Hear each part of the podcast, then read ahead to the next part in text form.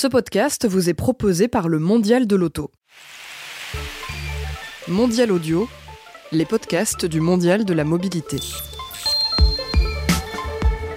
Bonjour à toutes et à tous, bienvenue dans Voyage en mobilité, émission euh, enregistrée au cœur du mondial de la mobilité à Paris. 30 minutes avec des invités pour euh, discuter euh, transport et déplacement du futur. Et oui, il est fort possible que d'ici quelques années, je n'ai plus ma voiture à moi toute seule, mais que je la partage. Plus de relations exclusives avec mon auto, mais le partage de mon volant avec d'autres et la fin de l'intimité de mon habitacle. Bientôt plus de voitures individuelles la question est posée. Avec moi pour y répondre, Marc Charlet, bonjour.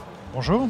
Alors vous êtes euh, directeur général de Moveo. Moveo, euh, c'est un pôle de compétitivité. Vous intervenez dans la recherche et le développement pour l'automobile et les nouvelles mobilités. Également avec nous euh, Benjamin Maillard. Bonjour. Bonjour. Euh, vous êtes directeur de la mobilité chez Travelcar, une plateforme d'autopartage entre particuliers pour tout type de véhicules. Bienvenue, messieurs, dans ce voyage en mobilité. Alors, première question, euh, qu'est-ce qui est en train de changer, d'après vous, dans notre rapport à l'automobile? L'automobile est avant tout un, formidable outil de liberté, un formidable outil qui nous a permis euh, de développer euh, notre économie telle qu'on la connaît aujourd'hui. Euh, un outil qui nous permet euh, d'aller au travail, de conduire les enfants à l'école, d'aller en voyage. mais c'est un outil aussi qui a de plus en plus d'impact sur notre environnement et dont on est en train de vraiment prendre conscience. et cet outil, il va falloir le faire évoluer et euh, une des évolutions qui est prévue justement, c'est le partage de ce véhicule, le partage qui nous permettra d'avoir une empreinte environnementale moins importante et qui nous permettra d'avoir toujours les mêmes services de mobilité, parce que, comme on l'a dit, c'est avant tout la liberté, et euh, ça, on ne peut pas revenir en arrière. Mais comment est-ce qu'on fait pour que ce véhicule ait moins d'impact environnemental? Et le partage est une des réponses. Voilà, alors euh, voyager seul dans son euh, automobile, euh, ça s'appelle de l'autosolisme. Je ne sais pas si vous le saviez, moi j'ai découvert ce terme, autosolisme. donc l'autosolisme est encore assez présent hein, de nos habitudes de conducteurs, notamment en Ile-de-France, où les autos comptent environ 1,1 occupant. donc qu'est-ce que ça veut dire de nous? Vous avez commencé à y répondre, Marc Charlet. C'est vrai que ça donne, ça, ça, crée de la pollution, c'est mauvais pour l'écologie. Mais qu'est-ce que ça veut dire d'autre de nous, de nos habitudes de conducteurs? Bah, ça veut surtout dire qu'on a un formidable potentiel euh, d'amélioration, 1,1 passagers par véhicule. Vous voyez euh, la possibilité qu'on a en faisant euh, de l'autopartage et du covoiturage pour améliorer ça. Et donc, le flux potentiel de passagers qu'on pourra avoir sur une même infrastructure. C'est surtout ça qui est intéressant, c'est qu'on n'a pas besoin de refaire des routes. Euh, il y a déjà le potentiel euh, de mobilité supplémentaire à, travers ça. Alors l'autosolisme, en effet, euh, on a cette tendance à vouloir avoir son véhicule, son confort. À nous de mettre en place les technologies qui permettront de maintenir ce niveau de confort tout en ayant des véhicules plus partagés. Et je pense qu'aujourd'hui, le développement des solutions euh, comme euh, Travelcar, mais aussi comme Blablacar, montrent bien qu'il y a une volonté aussi de partager et même de partager un voyage avec un contact social nouveau. et je pense que le futur montrera que c'est aussi une bonne chose et qu'on peut voyager euh, de manière plus agréable, plus confortable avec d'autres personnes dans le même véhicule. Pour vous, euh, Benjamin Maillard, qu'est-ce que ça veut dire de nous, ce chiffre de 1,1 occupant par euh, véhicule en Ile-de-France? Ça veut dire effectivement énormément de potentiel en matière de, de, véhicules et de trajets à partager. nous, nous, nous, chez Travelcar, on on est très attachés au fait d'organiser déjà le partage du véhicule en lui-même. Euh, c'est-à-dire qu'il euh, y a effectivement ce chiffre de 1,1 passagers par véhicule, mais euh, il y a aussi des chiffres extrêmement ou au moins aussi hallucinants qui sont sortis quant au nombre de véhicules aujourd'hui qui sont immobilisés absolument partout, que ce soit dans les entreprises, en voirie. bref, aujourd'hui, il y a un nombre de véhicules absolument incroyable qui dorment alors même qu'ils pourraient être injectés justement dans, l'organisation de ces nouvelles mobilités. Et c'est précisément le créneau sur lequel on est positionné. Alors le 14 octobre 2017, lorsque Anne Hidalgo, la, la maire de Paris, présente son bilan de mi-mandat, elle déclare que la voiture individuelle n'est plus le schéma d'aujourd'hui, mais celui des 30 glorieuses. Qu'est-ce que vous pensez de cette déclaration? Je pense que c'est une déclaration qui est pleine de bon sens. Euh, pleine de bon sens, un brin provocatrice. pourquoi Ben, je... je vais y venir, je vais y venir. Elle est un brin provocatrice, mais elle est pleine de bon sens. Non, euh, il, il, il, est vrai que euh, euh, bon, la voiture a été un objet, un objet de passion, un objet de liberté, effectivement, ça a été rappelé plus tôt, et ça continue à l'être. Et, et l'idée, je pense, le propre du message n'est pas de critiquer la voiture en elle-même, mais plus effectivement la manière dont elle a été consommée et potentiellement surconsommée de manière individuelle jusqu'à aujourd'hui. Et, euh, donc, c'est vrai que le fait de voir des solutions euh, telles que la nôtre, mais pas que, hein, euh, arriver sur, sur le marché et proposer une solution en réalité qui est une solution qui se doit d'être simple. Euh, c'est-à-dire qu'en réalité, moi, je, suis persuadé du fait que euh, la majeure partie des propriétaires d'automobiles, et d'ailleurs les, études le montrent, euh, ont envie de partager leur véhicule, ont envie de trouver effectivement un moyen euh, pour faire en sorte de rendre bah, cette possession du véhicule peut-être plus accessible aux autres, ou en tout cas de faire en sorte d'en faire profiter sa communauté proche ou un petit peu plus éloignée. Mais c'est vrai que jusqu'à maintenant, ou récemment en tout cas, euh, bah, les solutions manquaient pour faire en sorte d'organiser les choses simplement, euh, faire en sorte effectivement d'avoir son véhicule qui est accessible par un tiers au travers d'une application mobile et au travers de différentes solutions qui fait que ben, voilà, j'ai pas à m'embêter, aller remettre des clés, euh, organiser une, remise de véhicule un peu compliquée. Et donc voilà, tout ce qu'on va pouvoir apporter en matière de, simplification dans la prise en main du partage, la prise en main de la voiture, faire en sorte aussi de s'interfacer comme tiers de confiance, ce genre de choses. Bref, l'ensemble des, briques, des composantes qui vont faire qu'on va apporter une solution qui est une solution clé en main, ça va accompagner la mise en place justement de, de, de ces nouvelles mobilités et de cette notion d'autopartage. Alors on parle euh, pas mal d'autopartage depuis, euh, depuis tout à l'heure, mais quelles sont les autres alternatives à l'autosolisme si on devait euh, les citer? Le covoiturage, dont je vous parlais aussi tout à l'heure. Oui, exact. Donc là, c'est qu'on partage les sièges libres dans son trajet, dans sa voiture avec d'autres usagers. Donc le nom très célèbre, c'est Blablacar qui a développé ça, mais maintenant on recherche des solutions pour faire euh, du covoiturage courte distance et euh, du covoiturage euh, quotidien à la demande pour remplir justement les, trois places vides dans chacun des véhicules qui tournent en région parisienne tous les jours. Euh, donc ça c'est une des solutions. Euh, et là il y a bon c'est pareil on fait intervenir beaucoup d'intelligence artificielle, beaucoup de connectivité pour pouvoir euh, trouver les solutions simples et faciles euh, pour les utilisateurs. Et puis ensuite il y a des solutions technologiques qui arrivent, notamment le véhicule autonome euh, qui permettra demain euh, d'avoir un véhicule euh, autonome donc qui va euh, répondre à de la mobilité à la demande et qui pourra aller euh, chercher comme ça euh, des utilisateurs de mobilité en Mais fonction alors, de leurs besoins. Le véhicule autonome, euh, ça peut aussi être euh, une personne qui est dans son véhicule autonome à soi, finalement. Donc on reste sur un, une idée de, véhicule individuel Ça peut être ça, mais euh, il y a plein d'autres exemples qui montrent que ça peut être aussi une meilleure façon de partager son véhicule. Aujourd'hui, on mène, beaucoup d'expérimentations. De, Les navettes autonomes que vous voyez dans le bois de Vincennes ou à la Défense euh, ou ailleurs euh, sont, des véhicules partagés par définition.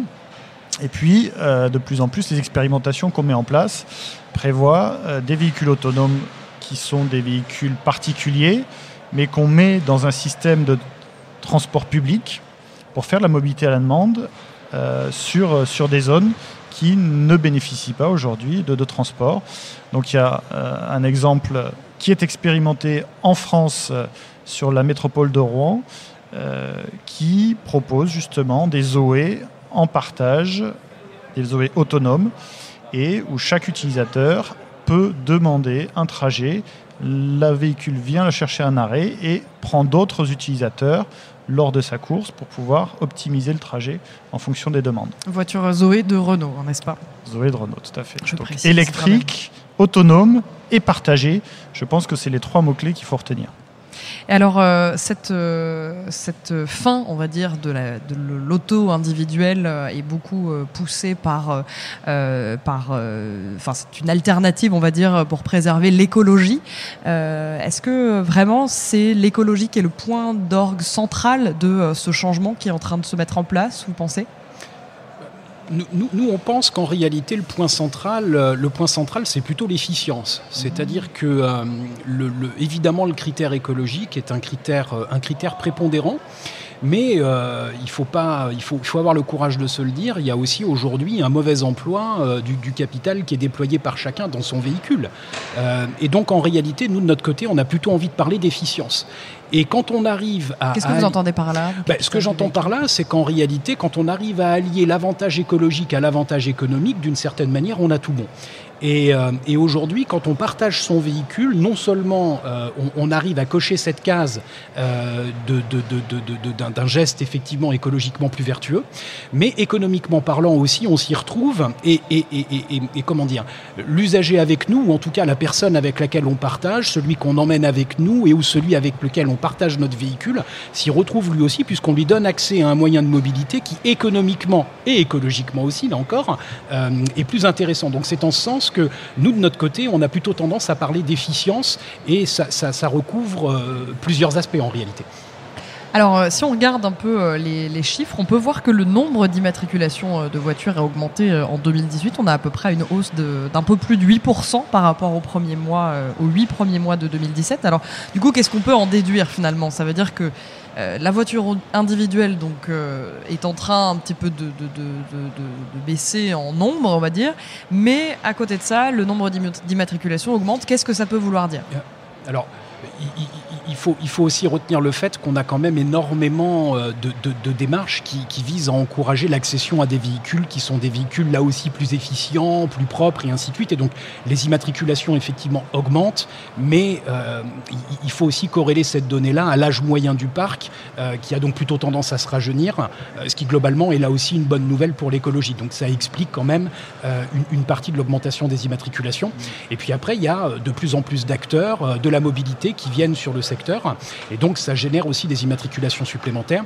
Et puis, il y a aussi euh, un certain nombre, mais là, on est sur un scope plus international, euh, on a effectivement aussi un certain nombre de, pays qui, euh, eux aussi, dont les habitants souhaitent accéder à des véhicules, peut-être revivre, mais sous une forme qui est différente et, qui, eux, pour le coup, sont tout de suite dans, le partage, en tout cas plus qu'on l'était, nous, durant ces fameuses 30 glorieuses. Donc, donc voilà, donc je pense que l'ensemble de ces facteurs explique, il y en a certainement d'autres, mais explique l'augmentation du nombre d'immatriculations il y a un facteur essentiel, c'est, comme je disais, le besoin de mobilité ne fait que croître.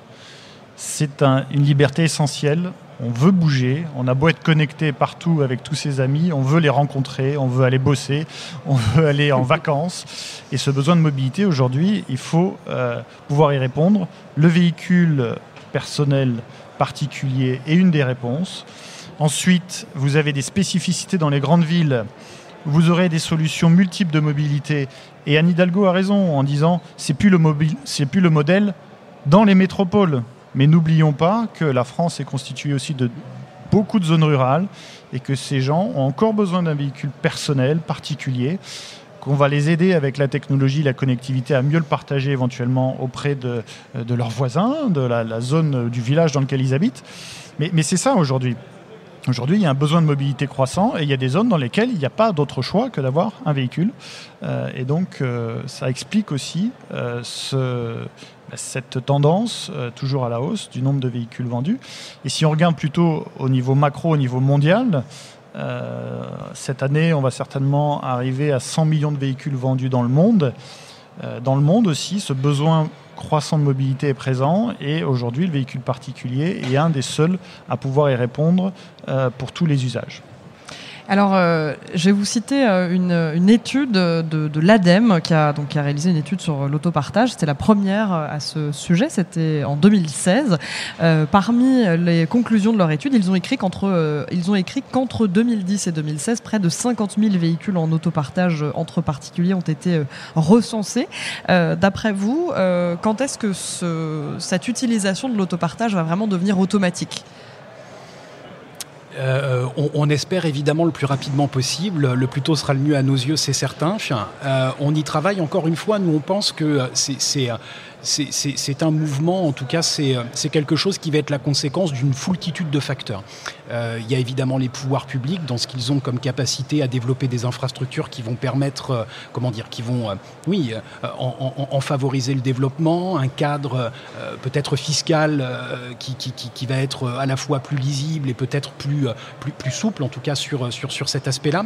Et puis après, il y a tout le volet simplification technologique et ainsi de suite qui, vont faire ben, que là encore, la solution va devenir simple d'accès et, c'est là qu'on va véritablement euh, arriver à une automatisation. Et donc on pense qu'il y a, une, voilà, il y a vraiment cette conjonction de facteurs qui doit être présente pour faire en sorte qu'on passe euh, d'une situation. Alors on a franchi le cap hein, des early adopters, on n'est on est, on est plus là-dedans, on est sur, sur quelque chose qui est beaucoup plus massif et, on n'est pas très très loin de l'automatisme.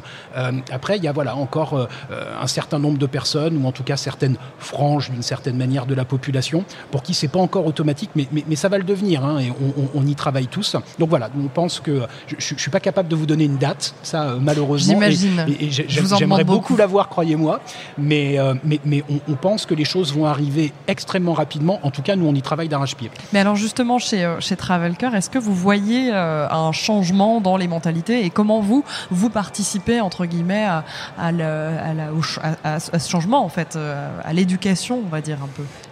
On, assiste évidemment à, un, changement, un changement très clair. Euh, Travelcar a, commencé, euh, commencé son activité euh, il y a de ça maintenant, maintenant six ans. Et là, effectivement, il y a six ans, croyez-moi, on, avait en face de nous des gens qui étaient vraiment des early, early, early adopters. et donc, il y a eu énormément de chemin parcouru depuis. nous, nous notre, notre, notre, notre, genèse, notre métier d'origine, c'est d'organiser l'autopartage entre voyageurs et donc faire en sorte, effectivement, d'avoir euh, un propriétaire de véhicule qui dépose son véhicule dans un parking de gare ou d'aéroport euh, et qui le, met à disposition euh, d'un autre voyageur qui lui a besoin d'une location de voiture. Euh, vous imaginez bien que l'organisation d'un service tel que celui-là, indépendamment du fait d'avoir un propriétaire de véhicule qui a très envie d'y recourir et un locataire de véhicule qui a très envie d'y recourir lui aussi, ben, ça réclame le fait de convaincre euh, les autorités sur place, euh, de nous faire de la place pour exercer cette activité, donc elles-mêmes doivent être en croyance et ainsi de suite. Je ne vous cache pas qu'au début, ça n'a pas été simple. Mais là, depuis quelques mois, si ce n'est années maintenant, ben, c'est beaucoup plus simple que ça ne l'était par le passé, tant et si bien qu'on ouvre des nouvelles implantations alors, euh, quasiment tous les mois. Euh, là, par exemple, ce mois-ci, on ouvre l'aéroport de San Diego aux États-Unis. Euh, et donc, on arrive à emmener de plus en plus avec nous de, comment dire, des, autorités, de grandes organisations qui croient de plus en plus dans ce modèle de partage et, qui constituent un maillon véritablement essentiel. Et, donc, c'est cet élément de conjonction que j'évoquais tout à l'heure qui constitue un maillon essentiel à l'organisation de la chose, à la mise en place de cet écosystème. Donc, une date, on n'est pas capable de, la donner, euh, mais néanmoins, le mouvement est enclenché et, on voit mal comment est-ce que l'on pourrait revenir en arrière. Et est-ce que vous voyez euh, une certaine tranche d'âge, par exemple, qui s'intéresse plus facilement à l'autopartage, ou en tout cas qui a plus le réflexe? Ben, en, réalité, euh, en réalité, c'est extrêmement varié et, un élément qui, qui, qui, est véritablement assez, alors je ne vais pas dire rigolo, mais en tout cas un élément auquel on ne s'attend pas quand on regarde les chiffres, c'est que on a énormément de véhicules extrêmement récents, pour ne pas dire neufs, qui nous sont déposés par des propriétaires qui partent en voyage. Somme toute, aujourd'hui, les gens qui partent en voyage, notamment pour euh, des destinations lointaines et donc pour des durées qui sont des durées assez longues, on est dans des catégories socio-professionnelles plutôt, élevées, des gens qui euh, sont dans une tranche d'âge où on est plutôt sur des, des, quinquagénaires. Donc ce sont des gens qui sont propriétaires de voitures neuves et qui partagent leurs véhicules, qui laissent les véhicules dans nos aéroports pour les partager avec des voyageurs qui souhaitent louer les véhicules. Euh, et ils représentent vraiment une partie qui est une partie non négligeable ben voilà, des propriétaires et donc de la flotte euh, que l'on vient mettre à disposition des autres voyageurs. Donc on n'est pas sur quelque chose qui est quelque chose de, de, de, de comment dire, de, de, clivé, ultra segmenté et ainsi de suite. Non, en réalité c'est assez large et euh, encore une fois, on, couvre non pas de 7 à 77 ans parce que les premiers n'ont pas le permis, mais, mais de 18 à 77, on est effectivement dans ce range-là. Et du point de vue des professionnels, comment est-ce que c'est accueilli un peu ce changement, d'après vous, Marc Charlet? Bah, Quand vous voulez dire professionnel, c'est les constructeurs automobiles. Voilà. Donc, euh, je pense que les constructeurs automobiles ont bien identifié euh, cette tendance. Euh, ils savent très bien que le modèle est en train de, basculer sur je possède mon véhicule et j'achète un service de mobilité. Je pense que vous pouvez voir ici sur le mondial de l'automobile cette tendance s'affirmer auprès de certains constructeurs. Je parle notamment du groupe PSA qui a créé une nouvelle marque qui s'appelle Free to Move, qui est une marque de mobilité, qui n'est plus une marque de voiture, c'est une marque de mobilité dans laquelle justement ils ont agrégé plusieurs services de mobilité. Vous voyez aussi que Renault et PSA euh, vont dévoiler des propositions pour faire suite à, Autolib. Donc, ils vont proposer là, au mois d'octobre des solutions de véhicules partagés, des véhicules électriques partagés en ce qu'on appelle free floating, c'est-à-dire sans avoir à les déposer euh, au niveau d'une borne de recharge pour un usage partagé euh, de véhicules dans Paris et, et Petite Couronne. Donc, cette tendance, c'est une tendance de fond on voit que les, professionnels du monde de l'automobile, mais on peut dire maintenant du monde de l'automobile et de la mobilité, s'adaptent, s'adaptent aux besoins de leurs clients, s'adaptent aux, nouveaux comportements, s'adaptent aussi euh, à la nécessité euh, d'avoir ces véhicules partagés, donc plus, vertueux, avec une empreinte environnementale euh, moins importante. donc je pense que le, mouvement est bien appréhendé et que les solutions arrivent sur le marché arrive petit à petit. Très prochainement. Alors, je vais vous reciter euh, l'étude de l'ADEME euh, dont je vous parlais déjà tout à l'heure, euh, qui dit que 69% des usagers de l'autopartage résident dans la ville-centre de leur agglomération, qui est en majorité une agglomération de plus de 500 000 habitants. Or, dans ces endroits-là, il y a des transports en commun finalement pour pour, euh, qui veut euh, se, déplacer. Qu'est-ce que ça veut dire un peu de nos villes? On parlait déjà tout à l'heure euh, du fait que les, les, pouvoirs publics devaient prendre ce, sujet à, bras le corps. Qu'est-ce que ça veut dire du coup, d'après vous? Bah, en, réalité, euh, les, solutions de mobilité, ou en tout cas les besoins de mobilité sont multiples, et évidemment, on ne va pas, euh, comment dire, pluguer la même solution de mobilité en fonction de la distance euh, à couvrir, ce genre de choses. Et ce, à quoi, ce à quoi je, faisais allusion tout à l'heure en parlant effectivement de l'importance de, l'implication, et c'est le cas évidemment, hein, mais, mais, mais, évidemment toujours plus, et, le bienvenu des pouvoirs publics sur, sur le, fait d'encourager les nouvelles mobilités, bah, c'est le fait de dire qu'en réalité, euh, quel que soit mon besoin en matière de distance à couvrir, il y a un élément qui est un élément qui est là en fil rouge, c'est euh, la, facilité d'accès à mon besoin de mobilité. Et donc, au plus on fera de la place aux solutions de véhicules partagés, euh, au plus on créera des mesures incitatives quant au coût de leur stationnement, le fait encore une fois de les rendre extrêmement accessibles à l'utilisateur final et ainsi de suite et ainsi de suite. Et au plus on en fera la promotion ou en tout cas au, au, plus on les rendra faciles d'accès. Aujourd'hui, être propriétaire d'un véhicule, somme toute, c'est assez simple. Je garde mon véhicule en bas de chez moi, je m'en sers quand j'en ai besoin. Et, c'est en réalité véritablement ce, ce, même type d'accès qu'on a envie de reproduire, mais pour des formules de mobilité partagée. Et donc, ça veut dire que se pose la question de euh, où est-ce que les véhicules sont stationnés, euh, de quelle manière est-ce que technologiquement on rend l'accès aux véhicules extrêmement facile, de quelle manière est-ce qu'on crée une densité suffisante de l'offre pour faire en sorte que j'ai toujours un véhicule à proximité de moi, et, et ainsi de suite, et ainsi de suite, et ainsi de suite. Donc, c'est en ce sens qu'effectivement, les pouvoirs publics doivent nous être d'une grande aide pour faire en sorte que tout ça soit facilité. Ça met aussi en avant euh, cette étude euh, le besoin de multimodalité, c'est-à-dire que on a euh, une mobilité qui correspond à notre besoin à un instant T. Quand on est en ville, en effet, son véhicule, on s'en sert pas tous les jours. On prend les transports en commun, le bus, le métro, mais aussi les scooters partagés, les voitures partagées, les vélos partagés. Maintenant, il a de quoi faire. Il y a de quoi faire. Il y a de la mobilité. Euh, mais il faut quand même garder en tête que le véhicule particulier reste un maillon essentiel de cette chaîne de multimodalité. Aujourd'hui, on parle du dernier kilomètre. Euh, on parle de, euh, de ce besoin de, de longue distance aussi avec la famille, les bagages, etc. On aura encore besoin du véhicule particulier qui sera un maillon de cette chaîne multimodale qui pourra être partagé et euh, qui, restera un maillon, essentiel. Et on a abordé euh, du coup euh, le, sujet de l'autolib tout à l'heure, enfin il y a, mm. quelques, quelques instants, on a pu voir du coup l'échec de, de, ce système à Paris. Je ne parlerai pas d'échec, puisque ça a été les pionniers, ça a montré que ça marchait. C'est ce que j'allais dire. Figurez-vous, c'est ce que j'allais dire. Mais vous avez dit échec, c'est pour ça. J'ai dit échec, mais, euh, c'était euh, voilà, c'était euh, Paris était la première ville de France à se doter d'un type d'un système comme celui-là.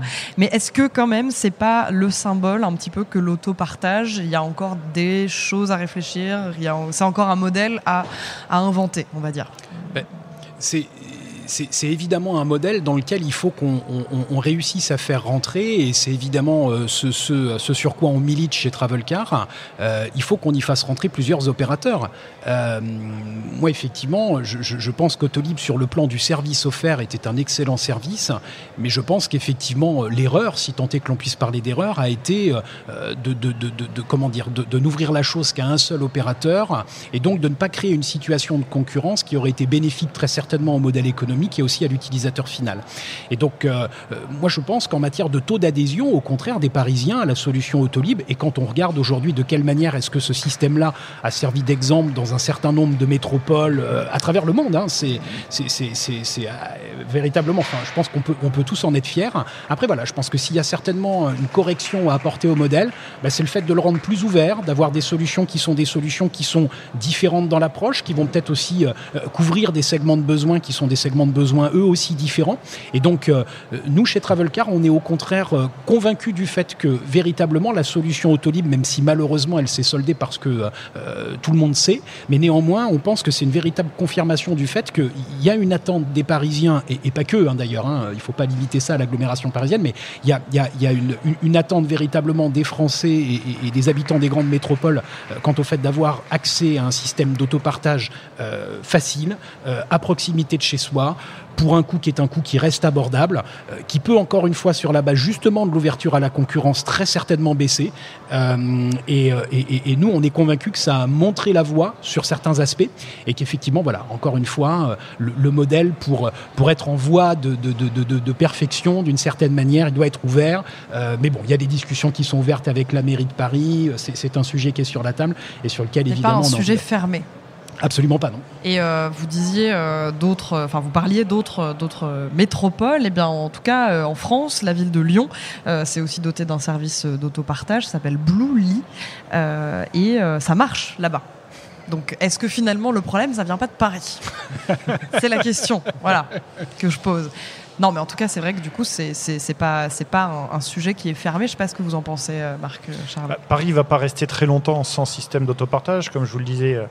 Euh, les groupes Renault et PSA, donc deux opérateurs dans un système ouvert justement, euh, vont pouvoir proposer des solutions des solutions qui seront peut-être plus adaptées, euh, plus adaptées à, l'usage, moins contraignants en termes de, logistique et de maintenance. c'est ça aussi hein, qui a fait les coûts d'Autolib. donc je, suis, je suis persuadé que ça va marcher. Je suis persuadé que ça va marcher. c'est des systèmes qui doivent aussi être dé indépendants euh, du financement public. Je pense qu'ils doivent trouver leur business model, euh, ce qui était un petit peu compliqué dans, Autolib, mais comme on l'a dit, c'était des pionniers.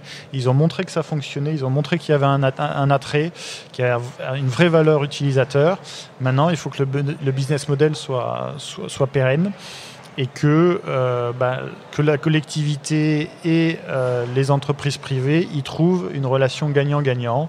Donc la collectivité en mettant à disposition des places euh, privilégiées ou, des zones réservées, et puis bah, les, industriels, les opérateurs de transport en mettant en place un vrai service pérenne et dont le business model va pouvoir trouver son chemin et une idée qui doit faire son chemin aussi dans la tête des, euh, des usagers. Euh. Moi, ça, je pense que les, les, Parisiens, euh, en tout cas tous les utilisateurs d'Autolib que vous rencontrez, sont convaincus de la solution et sont des très bons ambassadeurs pour, pour vous dire qu'il faut, qu'il faut basculer. Et en dehors de Paris aussi. Oui dans d'autres villes euh, de France et du monde. Eh bien, euh, c'est euh, ainsi que se termine ce voyage en mobilité. Merci beaucoup, Marc Charlet. Je rappelle que vous êtes directeur général de Moveo. Merci d'avoir été avec nous et merci, aussi à Benjamin Maillard, directeur mobilité de chez Travelcar. Merci, merci, beaucoup. merci, merci d'avoir été avec nous. Je rappelle que vous pouvez retrouver Voyage en mobilité en podcast sur toutes vos applications préférées, mais également sur mondial- paris.audio. Euh, vous pouvez aussi nous retrouver évidemment sur les réseaux sociaux et on se retrouve très vite pour un prochain voyage.